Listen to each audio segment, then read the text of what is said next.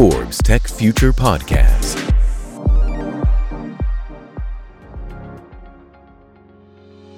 ¿Sabes qué es la infraestructura inteligente? Smart Infrastructure. Bueno, ¿quién mejor para hablar de este tema que Siemens? Uno de los mayores productores mundiales de tecnología que ahorran recursos y energía. Hoy estará con nosotros Marco Cosío, vicepresidente de Smart Infrastructure Siemens México, Centroamérica y el Caribe. Esto es Force Tech Future y yo soy Jorge Lerdo de Tejada, gerente editorial de Force México, y para co-conducir este podcast está conmigo el director de proyectos especiales de Force México, Eduardo Papini. Hola Eduardo, ¿cómo estás? Muy bien, muy bien Jorge, muchísimas gracias.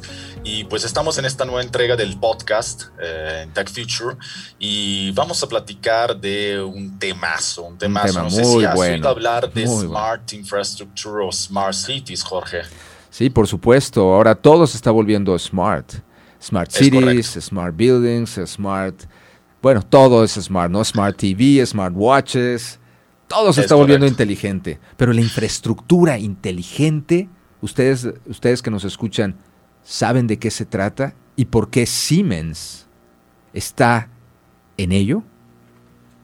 Exacto, exacto. Es un, mundo, es un mundo que ahorita nos va, nos va a explicar y nos va a dar a conocer más esta dimensión. Marco Cosillo, que es VP de Smart Infrastructure en Siemens México, Centroamérica y Caribe. Pero te dejo a ti ahorita, Jorge, presentarlo. Marco Cosillo es vicepresidente Smart Infrastructure Siemens México, Centroamérica y el Caribe. Marco cuenta con una amplia trayectoria de más de 20 años en la industria eléctrica. Inició su carrera en el área de manufactura, convirtiéndose en director de fábrica. Posteriormente, Marco se desempeñó en diferentes cargos directivos en Siemens, como director de la unidad de negocio de mediano voltaje, así como CEO de Centroamérica de 2014 a 2019.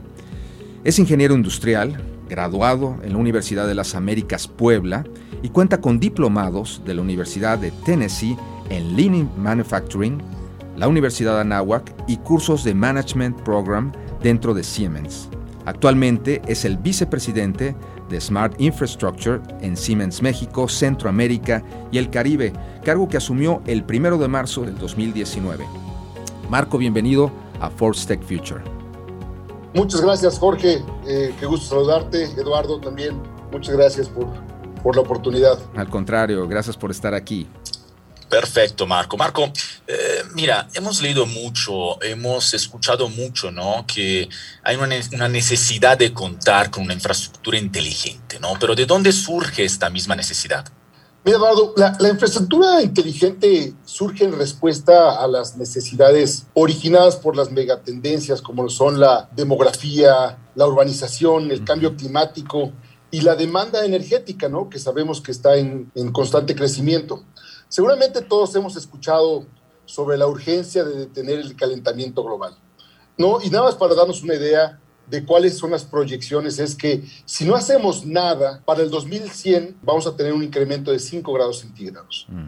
Con las políticas actuales de mantenerse, estaremos hablando que sería de 3 grados centígrados. Pero los acuerdos de París indican que debe ser menor a 2 grados centígrados. Entonces, todavía estamos fuera de la meta y bueno, esta es una, una parte fundamental del por qué queremos hablar de infraestructura inteligente.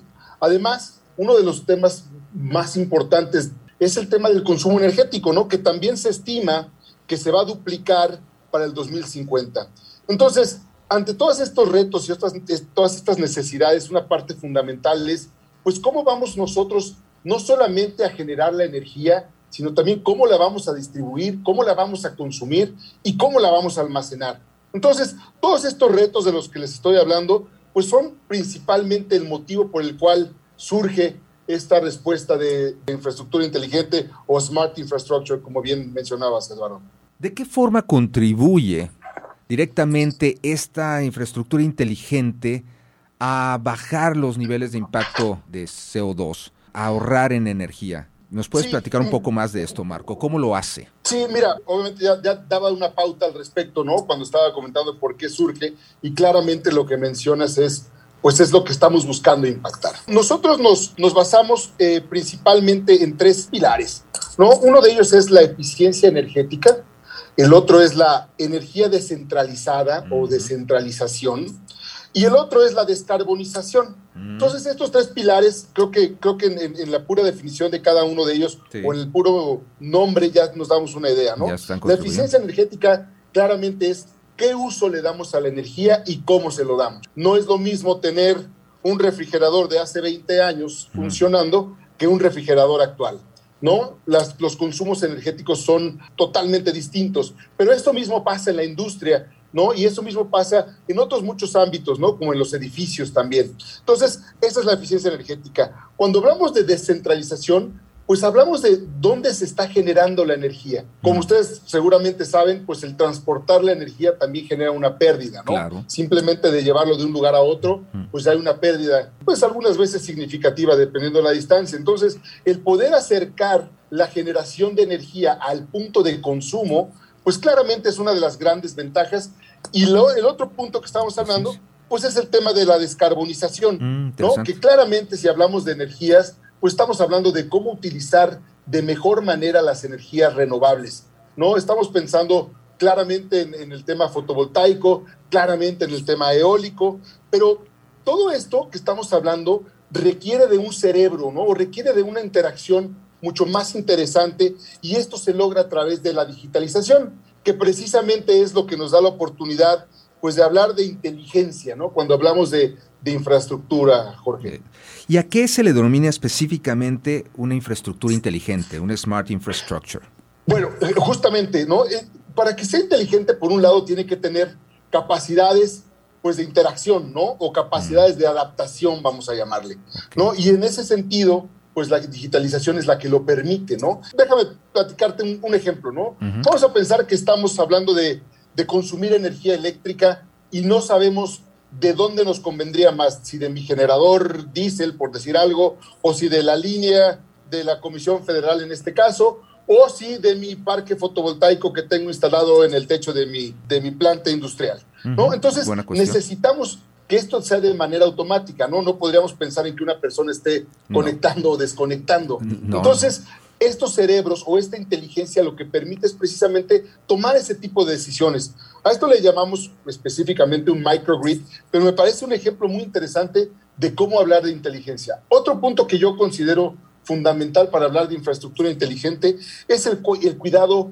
al medio ambiente. No podemos seguir pensando en que tengamos cuidado del medio ambiente o, que seamos inteligentes o tengamos infraestructura inteligente sin tener un cuidado real del medio ambiente. Y en ese sentido, los puntos que te comentaba, como lo que es la, la descarbonización y la eficiencia energética, ambos tienen un gran impacto en este sentido.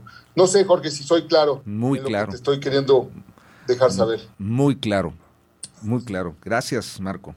Marco, creo que los que nos están escuchando se estarán preguntando, ¿cómo, puedo hacer este cambio, este switch de, que un edificio, digamos, sea inteligente si no lo es. ¿Nos puedes dar como unos ejemplos prácticos, ¿no? Unos ejemplos también con un lenguaje también para que todo el público nos pueda entender un poco más. ¿Y de qué manera contribuyen también eh, los ah, pues, edificios? claro que sí, claro que sí. Mira, eh, el tema de los edificios claramente yo, yo, mencionaba el tema de, la, de las megatendencias y una de ellas es la urbanización. Este tema de la urbanización lo que quiere decir es que, en pocas palabras, cada vez más gente vive en ciudad. ¿no? Según algunos estudios que ha hecho la ONU, hasta el 70% de la gente va a estar viviendo en ciudades, lo cual se podrán imaginar lo complejo que va a ser o las demandas que van a venir de la mano de esta situación. Ahora, cuando hablamos de ciudades, ¿dónde vive la gente o de dónde va a estar viviendo la gente? Pues claramente en edificios. Y estos edificios tienen algunas características interesantes en varios sentidos. Uno de ellos es, un edificio es un gran consumidor de energía eléctrica. Un edificio es un gran generador también de desechos y también de CO2. Pero también es cierto que la gente vive o llega a pasar hasta 90% de su tiempo en ellos, ¿no? Entonces es una parte fundamental pues de nuestra vida cotidiana, ¿no? Y otro punto importante a mencionar aquí es que ahora con el tema del COVID, pues ya no solamente es un refugio, sino que también ahora necesitamos que tenga características que nos permita desarrollarnos de una manera saludable. Entonces, ya estoy dando por ahí algunas pistas de lo que estoy hablando, ¿no? Una de ellas es ¿cómo hacemos que un edificio sea energéticamente sostenible o eficiente. Entonces, las soluciones que nosotros tenemos y proponemos en Siemens van mucho en ese sentido, ¿no? ¿Cómo asegurarnos que, por ejemplo, el aire acondicionado tenga una eficiencia eh, alta? ¿no? Como sabemos, uno de los grandes consumidores de energía en un edificio ese son estos equipos. Y no estamos hablando de la necesidad de cambiar el equipo completamente, sino más bien adaptarle equipos que nos permitan tener lecturas confiables, tanto de la temperatura como de la temperatura interna como externa del, del, edificio, y a través de eso poder jugar con, la, con, con, este, este tipo de aire. Otro punto fundamental, hablando de aire acondicionado, es cómo aseguramos que ese aire esté limpio, ¿no? Ahora con el tema del COVID, pues surge mucho la necesidad de decir, oye, super, actual, súper actual esto, ¿no? Eh, claro, Eduardo, imagínate, ahora que podamos garantizar que ese aire que estamos inyectando, de alguna forma, sea limpio de partículas y ahora de virus y bacterias, ¿no? Que también toma una parte fundamental. Otro punto importante, pues es la seguridad física, ¿no? Que no entre quien no deba de entrar. Que, que, entre quienes estén aprobados, autorizados para hacerlo, sea en un edificio de oficinas o sea un edificio residencial, no importa. Otro punto, por ejemplo, es también detección de artículos extraños o que no sean los, los adecuados. Entonces, de esa manera vamos, vamos limitando los riesgos y vamos reduciendo las, las necesidades. Y un punto fundamental que creo que todo el mundo vemos y conocemos en los edificios, pues es la seguridad contra incendios, ¿no? Desde la detección del, del, incendio hasta la misma extinción del mismo, ¿no? Cosa que son pues creo que muy obvias, pero también muy necesarias. Y, bueno, obviamente poder monitorear pues el conjunto del edificio, ¿no? Todo lo que son entradas y salidas, como es el tema de la energía, el tema de agua, el tema de gas y también los desechos que estamos generando.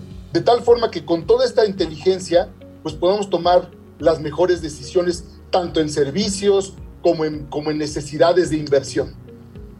Oye, Marco, y bueno, eh, esto me queda totalmente claro y muy buena explicación. Creo que tocamos temas y, palabras claves que hemos escuchado muchas veces y, y, ahora con este podcast creo que son mucho más claros. Eh, edificios inteligentes también significa que son edificios automatizados, ¿no? Y como edificio automatizado también la parte del sistema es muy importante. ¿Qué nos puede decir respecto del, de las redes entonces en este caso? ¿Cómo puede este edificio o esta Smart Infrastructure eh, y Smart eh, y futura Smart City, cuál es la relación con, la, con el tema de redes y conexiones?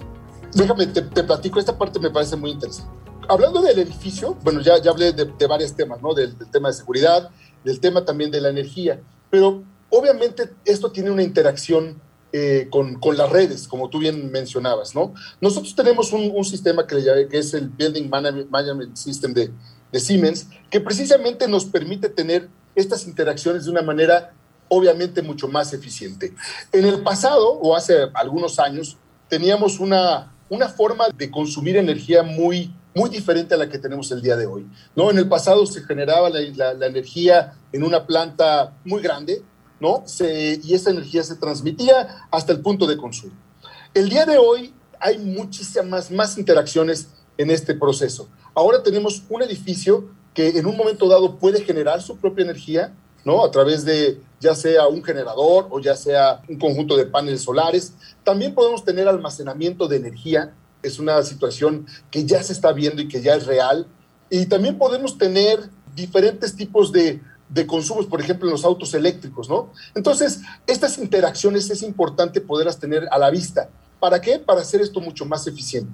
Por ejemplo, sabemos que el consumo de energía tiene diferentes costos, o la energía tiene diferentes costos, dependiendo del horario en el que estemos eh, consumiendo, ¿no? Entonces, ¿qué necesidad habría de, de, cargar un automóvil, por ejemplo, que no se va a utilizar o que no se va a mover en varias horas, pues en un momento de alto consumo energético, ¿no? O, por el contrario, utilizar mejor la energía almacenada en una de nuestras baterías en ese momento de alto consumo.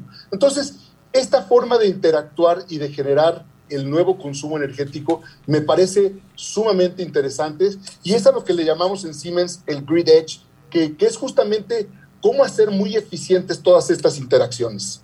Marco Cosío, oyéndote hablar ahora nos queda más claro el papel que juega la tecnología para poder lograr ese objetivo, que es bajar nuestro impacto de CO2, bajar nuestra huella de carbono, a través de volver más eficientes todas nuestras interacciones, todas nuestras acciones en las ciudades, en los edificios, en el planeta. Y oyéndote hablar, pues hay un papel muy directo de la energía para volvernos más sustentables. Marco, ¿de qué manera específica ayuda el ahorro de energía a la sustentabilidad del planeta? Partiré por, por decir que una de las cuestiones muy importantes hoy día es el tema de la electrificación. Cada vez más el uso de la electricidad es mucho más demandado, ¿no? Y cada vez menos demandado otro tipo de, de combustibles, vamos a llamarle, ¿no? Y entonces, pensando en esto precisamente, creemos que la, una parte fundamental para la sustentabilidad obviamente es el uso de estas energías renovables. No, déjame darte un ejemplo. Nosotros mismos ya estamos eh, teniendo en nuestras plantas, nuestra fábrica de Valvanera, ya tenemos un, un parque fotovoltaico ahí mismo, donde realmente pues vamos a tener la oportunidad de, pues, eh, de, de, llevar a cabo estas prácticas de las que estamos mencionando, ¿no? Entonces vamos a tener una disminución muy importante en nuestra huella de carbono. Nosotros como Siemens tenemos un compromiso hecho desde hace ya un par de años donde dijimos que íbamos a ser carbono neutrales para el 2030. Okay. Y así como nosotros, y así como nosotros lo hemos definido, muchas otras empresas lo están haciendo afortunadamente y para nosotros es un gusto poder ayudarles. Entonces, nos enfocamos claramente en la eficiencia energética, entonces vamos a reducir la cantidad de, consumo energético, que esto evidentemente impacta también en el tema de la, de la generación de CO2, porque dependiendo de dónde venga esta energía, pues es tan importante el ahorro de un kilowatt como la generación de este kilowatt, ¿no? Entonces nos ahorramos una muy buena parte desde ese punto de vista. El otro que comentamos es obviamente la descarbonización. Para nosotros la utilización de las energías renovables es una parte fundamental y que nosotros apoyamos completamente, ¿no? De ahí que nuestras, nuestras tecnologías también van orientadas a ello. Uno de estos ejemplos es el almacenamiento de energía, donde podemos ayudar o podemos minimizar ese impacto de la de las fluctuaciones de energía cuando hablamos de energía solar y energía eólicas. Entonces, para mantener una red mucho más estable y entonces de esa forma también resolvemos uno de los grandes, eh, una de las grandes complicaciones que tenemos. Y bueno, finalmente el tema de la descentralización que comentaba hace ratito, pues el tener el consumo en el punto de uso, lo cual no solamente permite el que no tengamos que transmitirla, sino también que podamos tener una energía de calidad y, y bajo nuestro control. Además, que de, debo decir, es pues ya mucho más competitiva que en algunos casos la energía de otras fuentes. Marco, déjame abordar algo muy rápido. ¿Cómo contribuyen las Smart Cities, el concepto de Smart Cities, precisamente a, también a esta baja de huella de carbono? ¿Y cómo Siemens se involucra en esto? ¿Qué hace respecto a e-mobility, por ejemplo? Platícanos claro, más. Si, si partimos de lo que podría ser una definición muy simple de lo que es una ciudad inteligente, es, es, es aquella que usa la tecnología para proporcionar sus servicios, resuelve cuestiones urbanas y promueve un desarrollo sostenible, siempre buscando la mejora para la, o, o, la mejor calidad de vida para sus ciudadanos. Entonces, cuando hablamos de, de, movilidad, y bien, bien lo mencionas, un punto fundamental es pues la movilidad eléctrica. Nosotros en Siemens tenemos un amplio portafolio de cargadores precisamente para, orientados a, a, a, esta, a esta solución, ¿no? Los tenemos desde, desde los que son residenciales, comerciales, y, y también podemos hacer eh, equipos para cargas de autobuses, ¿no? Que estos en, en, en, su, en sus recorridos puedan ir teniendo la carga constantemente y obviamente pues no tengan una limitante en, el, en, en, su, en su uso y en su, y en su consumo o en su, ¿cómo le llaman? En su autonomía, ¿no? Entonces, para nosotros es es muy importante, vamos a seguir apoyándolo, vamos a seguir impulsándolo y obviamente estaremos, estamos haciendo muchos acuerdos con algunas empresas, eh, pues productoras obviamente de, autos y autobuses, pues para poder en conjunto lograr este crecimiento y este desarrollo de la movilidad eléctrica. Hemos uh, tenido la oportunidad de escuchar a Marco Y muchas gracias, Marco, de verdad, porque creo que nos, nos explicaste y espero que también el público de Forbes en este caso haya entendido un poco más de, de términos que, que, son muy utilizados ¿no? últimamente, hasta, hasta en marketing, ¿no? por parte de expertos. Pero por lo que yo me quedo con esto, no sé, Jorge, si tú estás de acuerdo, pero estamos, estamos entendiendo que esto es un tipo de eh, concepto y desarrollo mucho más integral, ¿ok? Que, está, uh -huh. que involucra, digamos, Energía. un carácter mucho más multidimensional y multifacético. Entonces, desde servicios a sistemas hasta ahorro de energía, sustentabilidad y etcétera. No sé, no sé qué opinas, Jorge. Definitivamente esto abarca mucho. Energía, agua, sistemas, redes, todo para lograr la eficiencia, que es lo que la tecnología siempre nos ha provisto desde que la creamos. Nos ha vuelto más eficientes. Y justamente este ahorro, esta eficiencia, es lo que necesitamos hoy en día para bajar esta huella de carbono, para bajar nuestro impacto sobre el planeta. Para evitar el calentamiento global, esta es la clave. Si enfocamos en ello, podemos lograr la meta que Siemens y nosotros también como país nos debemos de plantear. Y debemos apoyar este tipo de iniciativas, como crear Smart Buildings, Smart Cities, Smart Infrastructure. Muchísimas gracias Marco Cosío por compartirnos todo este valor aquí en Force Tech Future. Gracias a ustedes, Jorge Eduardo, y los dejo con una frase que me encanta, y es que en Siemens nos dedicamos a hacer tecnología con propósito. Esto, esto es todo, Marco. ¿Y, y, y por qué no nos dejas, no nos regalas otro cierre? Una frase que concluyas diciendo, según tu punto de vista y según también el punto de vista de, de la empresa que representas, de, de, las oportunidades que hay en México. O sea, ¿tú cómo ves, cómo ves México, cómo ves el país en este tema de, de Smart Infrastructure y Smart City? En México específicamente vemos una oportunidad inmensa ¿no? en estos temas de infraestructura inteligente, de ciudades inteligentes, de edificios inteligentes. Eh, cada vez la necesidad es mayor, cada vez la demanda es mayor y entonces nosotros estamos preparados y estamos completamente enfocados en, en dar solución a todas estas necesidades. La verdad es que a mí, como pueden ver, me entusiasma mucho el tema y, y que seguramente estaremos viendo un crecimiento pues realmente exponencial mm. en estas soluciones en los próximos pues, años seguramente. Marco Cosío, vicepresidente Smart Infrastructure, Siemens México, Centroamérica y el Caribe, muchísimas gracias por estar el día de hoy en Forbes Tech Future. Muchas gracias a ustedes. Qué gusto saludarlos. Igualmente. Gracias. Y recuerden seguir Forbes Tech Future en Spotify, iTunes, Google Podcast y Amazon Music. Estamos en todas las plataformas de streaming en línea. Forbes Tech Future Podcast.